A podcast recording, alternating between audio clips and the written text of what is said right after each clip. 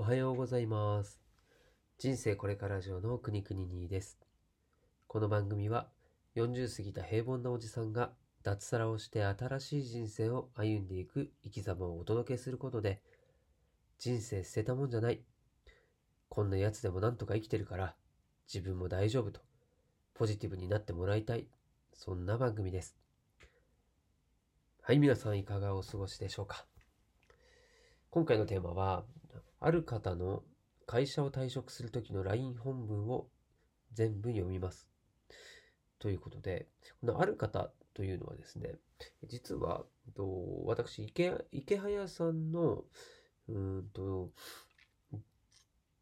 メルマガ、それに、なんていうの、なんていうのかな、登録しているというのかな、はい、をしていて、その中でですね、池早さんの、えー、と YouTube の動画ですね、あの池早大学の動画のサムネを担当しているゆうすけさんという方のその LINE 本文ですね。これがですね、えっと、そのメルマガで、えーさらっと紹介されていてですね。で、ま読んだら、まあこれブログの記事なので、別に、えー公開してもいいものだと思うんですけども、まあ読んだらですね、もう今の自分にすごいシンクロして、これはちょっと読むっきゃないなと思いまして、なので今回は、えっ、と、ただそれを読むだけの回にしたいと思います。で、なかなか長いんでね、LINE の本文というにしては長い文なので、えーちょっと読んでいきたいと思いますね。えっ、とですね、入社して7ヶ月で、退職願いを出してきたっていう題名のブログで、うん、で、本文は、えー親にですね、その退職したことをすることを、えー送った LINE の本文になります。はい。よかったら読んでくれということで読みますよ。はい、読みます。じゃあ、読みましょう。と立派な上司もおるけど、とても立派とは言えない上司がいる。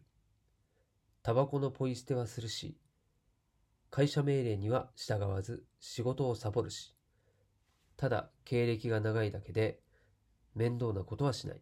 お金欲しさに意味もなく残業するし、チャレンジもしない。新入社員の俺からしてみても、上司、先輩は会社を舐めている。お父さんは俺に対して会社の厳しさを知らんって言うけど、そんなぬるま湯に使って仕事をしている上司のもとにいてどうやって社会の厳しさを知ればいいのかわからん。知る必要があるのかもわからん。こんな人でも働けているんだって思うと、むしろ社会ってぬるいなって思っちゃう。あと、会社の商品を心から売りたいと思えないし、作りたいと思えない。でもこの会社に入らせてくださって、くださいって面接して入社したのは俺だから。会社内になりたい人がいないってことも、商品を売りたい、作りたいと思えないことも、全部自己責任。俺のせいだから。俺自身が変わるしかない。だから会社を辞めたい。個人でお金を稼げるようになりたい。それが今の目標。そのために何をすればいいのかわからんけど、やりたいことはいっぱいある。辞めるのは早すぎると思う。けど、やりたいことがあるのに、あと1年も会社にいるのはもったいない。会社にとって、会社にとっても、後々辞める新入社員を抱え続けるのは損だし、俺も損。でも、今会社を辞めても、フリーターとして生きていくこともできるし、貯金、かっこ100万がなくなるまで死ぬわけじゃない。転職だってできるはず。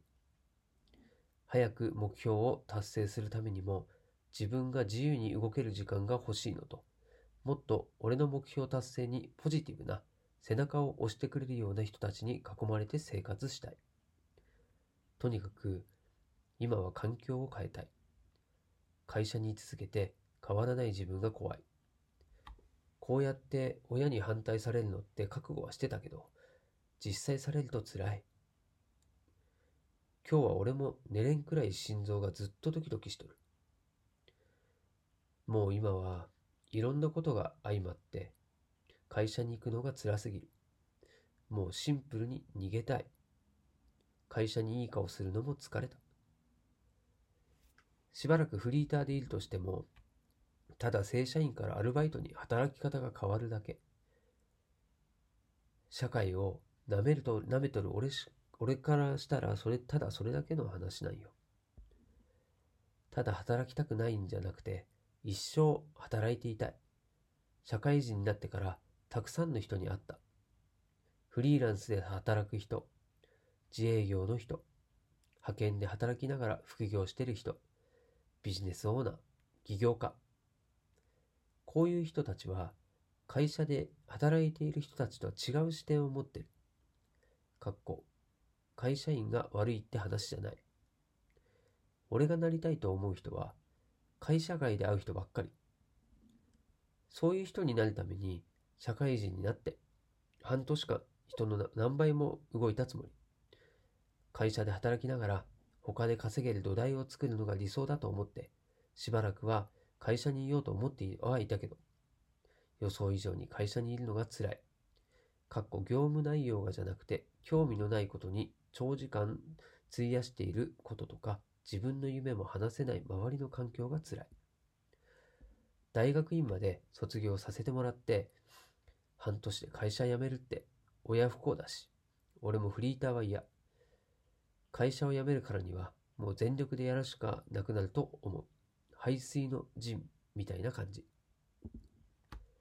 働き方について興味を持ったのは読書をするようになった大学院1年生から。本を100冊以上読んで思ったのは、著名人は会社に、会社員に対してネガティブなイメージがあるってこと。仕事をもらう、与えられる立場じゃなくて、作る、与える立場の人だから、みんなから憧れ憧れられるし、人に対して熱狂的なんだと思う。だから、俺が会社に入ってみて、仕事に熱狂的な人が見つからないのは、やっぱりそうかって感じ。著名人が言うことの根底は、一貫して自分がやりたいことをやれ、だと思う。俺がこうやってやりたいことできずに働くことに不満を持ちつつ足踏みしているような人は多分いっぱいおるから行動するだけで価値があると思う。やりたいこととか夢を成し遂げようとして失敗するなら別にいい。入社して半年だと会社のことなんてほんの一部しか知れないけど、そう思う。会社を辞めて会社で働くことの素晴らしさを身にしめて実感できれば転職した時に熱を持って取り組めると思う。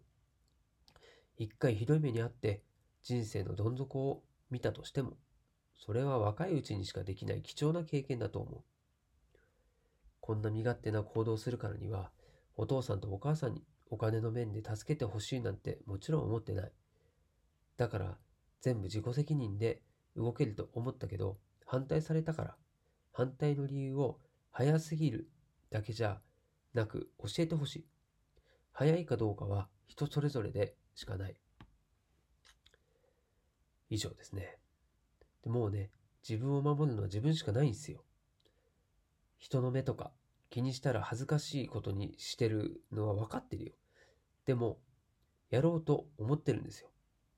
やりたいことだから。っていうね、言葉でこう締めくくられてるブログなんですけどね。どうです？本当にね、まさにそうだなと思うし、やっぱりこう自分でね、こういろいろ経験した結果感じて、それでね、こういろん自分の中で頑張って、もう本もね、いっぱい読んで、それで気づいたことだと思うんですよね。で、結果ね、これ、その後退職して、池早さんの動画のサムネを作ってね、月にもう30万とか稼いだりもしてるって書いてあったんでね、そうやってこう自分で人生を切り開いているっていういい見本だと思うんですよね。うん。やっぱりこれは会社員の人はなかなかそこの壁っていうのを取っ払えないと思うんだけれども、すごいね、あの勇気をもらえる、うん、文章だなと思って、私もすごい感銘を受けて、今回はですね、これを読ませていただきました。皆さんはどう感じたでしょうかということで、ではまた。